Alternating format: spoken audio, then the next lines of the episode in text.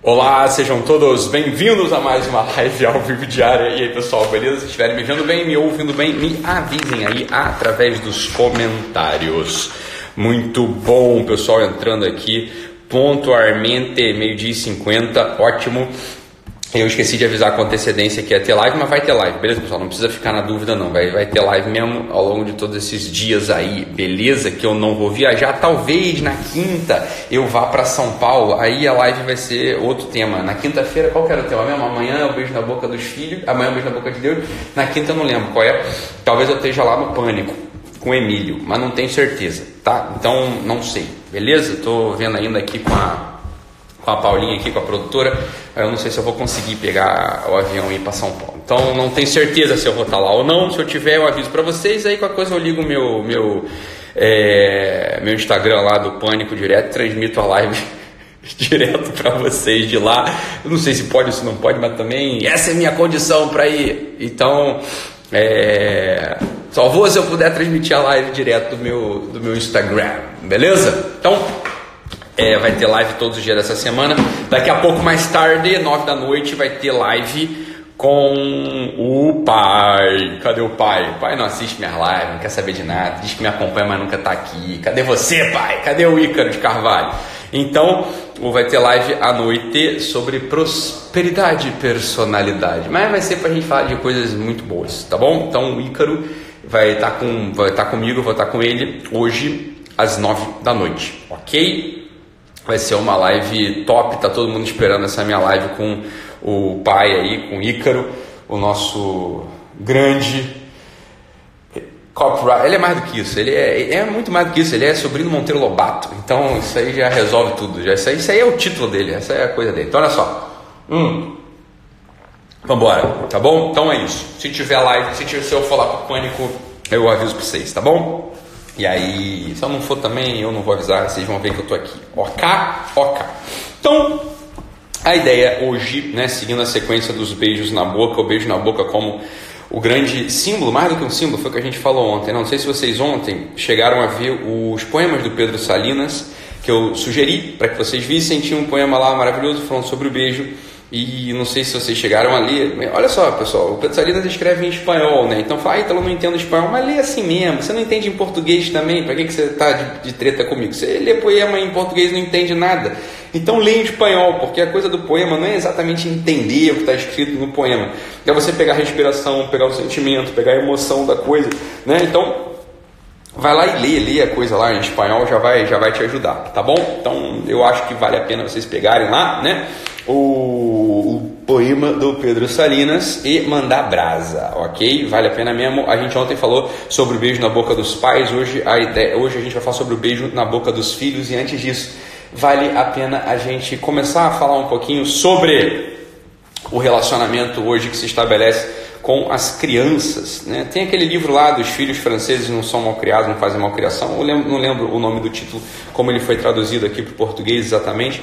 Mas quando a gente pega algumas, a gente pega as narrativas históricas, né, de como que se relacionava, como a gente se, como os pais se relacionavam com criança, a gente vê que teve uma grande diferença, teve uma evolução por um lado. Olha só, por um lado se entendeu a dignidade da criança, por um lado né, começou a estudar o comportamento, o desenvolvimento infantil, isso tudo é bom e é bom mesmo. Né? Não estou aqui falando que ele é bom do tipo, ah, estou fazendo uma concessão para uma coisa que não é tão boa. Não, obviamente essa porra é boa, né? É claro que é, essa, essa coisa é, é boa, né? Enfim, é, a gente começa a entender melhor o funcionamento infantil, começa a entender melhor o funcionamento das crianças, a gente começa a jogar os olhos ali, olhando para a dignidade do que é uma criança, isso tem muitos desdobramentos que seriam muito positivos, mas curiosamente, nesse mesmo tempo no qual a gente começa a estudar mais o comportamento infantil, começa a olhar mais para as crianças, começa a querer entender como é que as crianças funcionam antropologicamente, sociologicamente, enfim, também é um tempo no qual as leis né, é, começam a avançar agendas, por exemplo, pró-aborto, no qual não se olha mais para a dignidade da criança no ventre. Então é uma confusão dos diabos, uma confusão sem fim.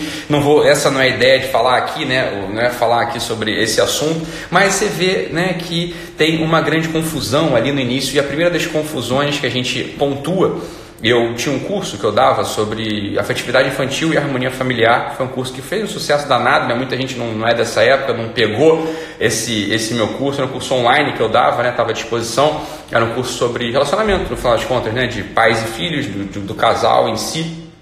E ali tem uma coisa que eu falo naquele curso que já muita gente, muita gente fala assim, porra, então você ter falado só isso já me ajudou bastante, né?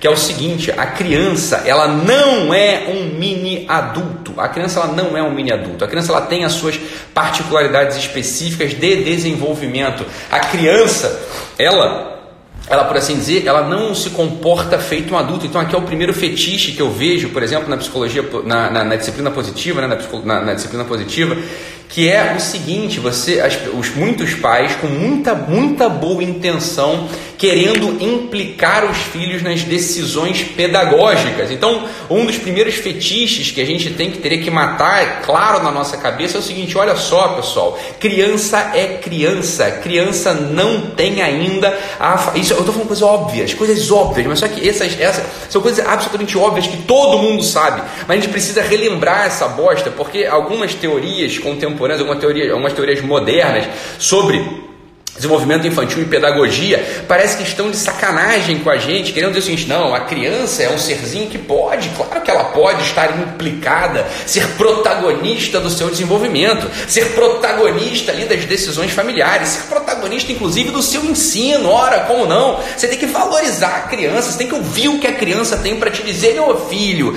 meu filho, isso é um defra... você está defraudando a criança, você não é desfraudando, você está fraudando, é uma fraude, isso é uma uma fraude, você está entendendo? Isso é uma fraude pedagógica. A criança é um bichinho, a criança é um serzinho que tem que ser amado e cuidado. Jogar no peito da criança um protagonismo cognitivo, um protagonismo do seu ensino, um protagonismo das decisões familiares é uma sacanagem, é uma sacanagem com o ser infantil, porque a criança, a criança, ela é um serzinho que não tem conteúdo histórico. É óbvio, mas essa coisa é óbvia, mais óbvia do mundo. A criança ela tem que ser cuidada e não tem que ser implicada nas decisões. Ora, mas como é que como um negócio desse chega a fazer sentido no nosso tempo? Como uma ideia de jirico, uma ideia de animal, uma ideia de um jumento chega a fazer sentido do nosso tempo, ainda vendem livros pra cacete falando sobre isso. Não, mas você tem que valorizar o ser infantil, você tem que, né, no final das contas, olhar para a criança, porque é lá que está a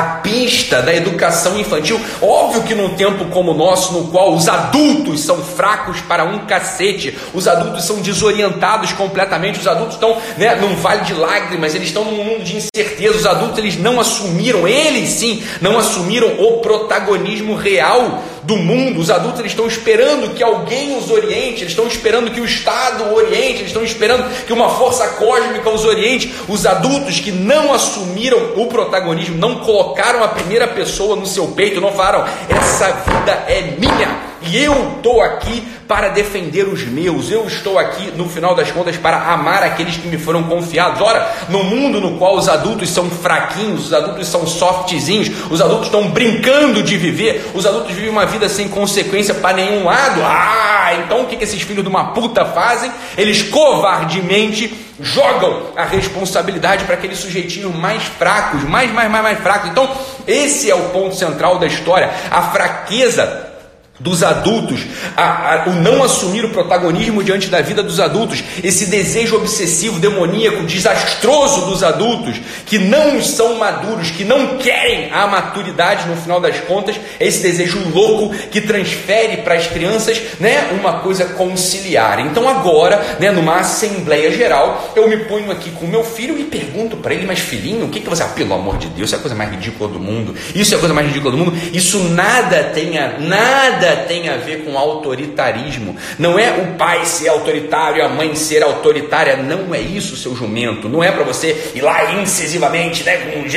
Isso é outro, outro modo de insegurança danado, né? Isso é outro modo de insegurança danado. Como você precisa gritar, precisa esbravejar com teu filho, é porque você não tem ideia de que picas você está fazendo. Isso é assim todo relacionamento humano. Um, um namorado, uma namorada, um noivo, uma noiva, um marido e uma esposa que estão apelando para o grito, para a verborragia, para os insultos, são pessoas que absolutamente não têm ideia do que estão falando e estão expressando como uma tosse, como um espirro, como um peido anal, eles estão expressando ali, pá, nessa, nessa, essas emoções completamente loucas que não vão levar a lugar nenhum. Mas é claro, são pessoas que estão inseguras, são pessoas que não sabem o que estão fazendo, que não sabem onde vão chegar. Mas é óbvio que é essa porra, né? É óbvio que é isso. Então, o autoritarismo nada tem a ver com outro fenômeno. Esse sim fundamental, que é o fenômeno da autoridade. A autoridade nada tem a ver com autoritarismo. O autoritarismo é um reflexo da insegurança, é um reflexo de uma imposição de uma vontade cega. Isso nada tem a ver com a autoridade, que é o fenômeno central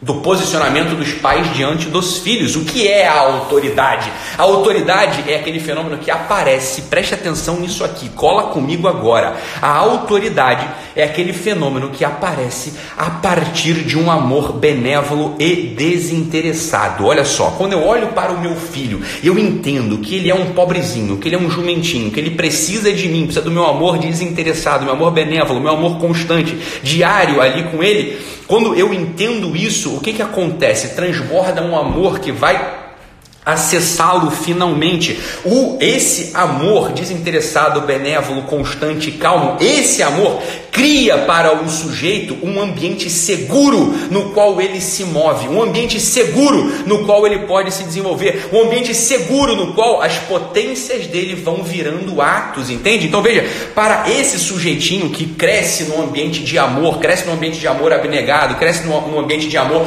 constante, cresce num ambiente de amor assim no qual eu garanto as coisas dele e não fico perguntando para ele a todo instante o que, que ele acha que ele tem que fazer, né? Não passo insegurança de um lado para o outro, para o sujeito, né? Não fico uma hora re, re, respondendo de um jeito, outra hora respondendo do outro. Ora, esse ambiente é o que traz, no final das contas, a autoridade. Esse ambiente, ele dá segurança para o moleque, dá segurança para a menininha e o que, que acontece? E aparece ali o fenômeno de autoridade que se estende para todos os outros ambientes. Essa é a mesma coisa em ambiente, ambiente empresarial, ambiente familiar. A gente, né, se a gente age assim, a, autor, a nossa autoridade aparece para o outro. O outro ele se sente seguro para agir, seguro para se desenvolver. Ora, como fazer isso no final das contas? Uma das formas mais centrais é não apurrinhar os vossos filhos. Então, qual que é o grande? Qual que é a grande a, a receita? Qual que é a grande receita para perder autoridade? Qual que é a grande receita para você não conseguir educar a criança? Qual que é a grande receita para você ficar desorientado diante do teu filho? Qual que é a grande receita para você virar um sujeito que o teu filho vai reagir contra, vai ficar puto, vai fazer malcriação? A grande receita para que toda essa merda aconteça é apurrinhar a paciência daqueles jumentinhos, é apurrinhar a paciência deles enchendo esses sujeitinhos de ordens, de comandos que eles não podem obedecer. Então, coisas muito simples, porra. Por exemplo, né, se você chega, vê o quarto do moleque zoneado e está na hora do almoço, você dá dois comandos para o teu filho ao mesmo tempo. Então, arruma o seu quarto, vamos almoçar. Fala, porra, como é que eu faço as duas coisas, mãe? Não seja uma jumenta. Eu não sei fazer as duas coisas, não dá para fazer as duas coisas. Só que pai e mãe encavalam comandos o tempo todo. Dar dois comandos ao mesmo tempo para o filho, tal, de tal modo que ele não consiga obedecer os dois, é você pedir para perder autoridade. Você deu uma ordem que ele não pode obedecer. Mas quem é que não pode obedecer porque está de sacanagem contigo, minha flor? Ele não pode obedecer porque você é burra. Você deu um comando que ele não consegue materialmente obedecer. Ou então você manda o teu filho organizar as coisas no quarto, mas só que você é uma zoneira, você não organizou, ou não tem prateleira no quarto dos teus filhos, não tem cestinho no quarto dos teus filhos, não tem caixa para ele guardar os brinquedos. Então você dá um comando que ele não pode obedecer porque você é uma desorganizada no final das contas. Você está mandando ele arrumar o quarto, mas não tem como ele arrumar o quarto porque você não criou o ambiente, você não criou aquele ambiente no qual a organização possa aparecer. Entendeu o conceito de autoridade? Se você que é mais velho, se você que é pai, se você que é adulto, se você que é o sujeito que tem dinheiro, que tem visão, que tem história, você não conseguiu criar aquele ambiente no qual ele possa se mover, é evidente que você não vai ter autoridade diante dele. É evidente que você Sendo adulto, vai querer que ele te obedeça e vai apelar para o autoritarismo ou para a loucura ou para o desespero, né? para a ansiedade, porque a coisa não vai rolar. Então aqui é um passo atrás que, que eu estou convidando a, a, dar. É o seguinte, olha, eu vou precisar dar uma olhada no ambiente geral e ver se eu crio esse ambiente no qual meus filhos eles possam se mover com calma. Nos, em, que, em que ambiente? Em que, em que esferas, bem, em esferas muito básicas, nessa esfera da ordem, é evidente, da organização. Ora, se a tua casa é uma zona, se você não previu as coisas de organização, se você não previu as coisas de organização, não só materiais, mas dos horários também, isso é sempre uma novidade, né? O que você tem que fazer com o teu filho, se o que você tem que fazer com as tuas crianças, o que você tem que fazer com quem você cuida, se você nunca sabe exatamente qual que é o 1, o 2, o 3, o que, que vem antes, o que, que vem depois, é óbvio que o teu filho vai virar um bicho que não consegue reagir, ele não consegue consegue reagir diante dos estímulos ambientais, porque preste atenção, ele é uma criança, ele não é um mini adulto. A criança ela precisa desse um, dois, três, desse dessa ordem clara temporal muito evidente, senão ele se desorienta completamente. Ele se desorienta porque ele não tem na faculdade ferramentas cognitivas e ferramentas antropológicas para se posicionar no mundo. Então, uma das primeiras coisas não é, não é a rotina engessada, mas é o 1, 2 e o 3. É o que, que vem antes do que, que vem depois. Se essa bosta não está clara na tua cabeça, é evidente que não vai estar tá claro para o teu filho. É evidente que ele vai se exasperar. É evidente que ele vai ficar mal, é, mal educado. É evidente que ele não vai reagir bem. É óbvio que isso tudo vai acontecer. O outro passo central, que são coisas muito simples, a primeira delas é a ordem, tanto a ordem material quanto a ordem temporal na escala né, na, escala do, na escala do que a criança tem que fazer. E outra coisa, as outras três coisinhas, são três coisinhas muito simples, é a, alimentação. Porra, cacete, teu filho tem que comer as coisas direito, você tem que organizar a comidinha dele, essa coisa bem básica pra cacete. A outra coisa é a higiene, a outra coisa é o sono. Bem, isso a gente vai falar para depois. Mas a questão, a questão é a seguinte, a questão é a seguinte, essa transferência, essa transferência de responsabilidade para as crianças, esse compartilhar decisões, essa é uma das coisas mais daninhas, essa é uma das coisas mais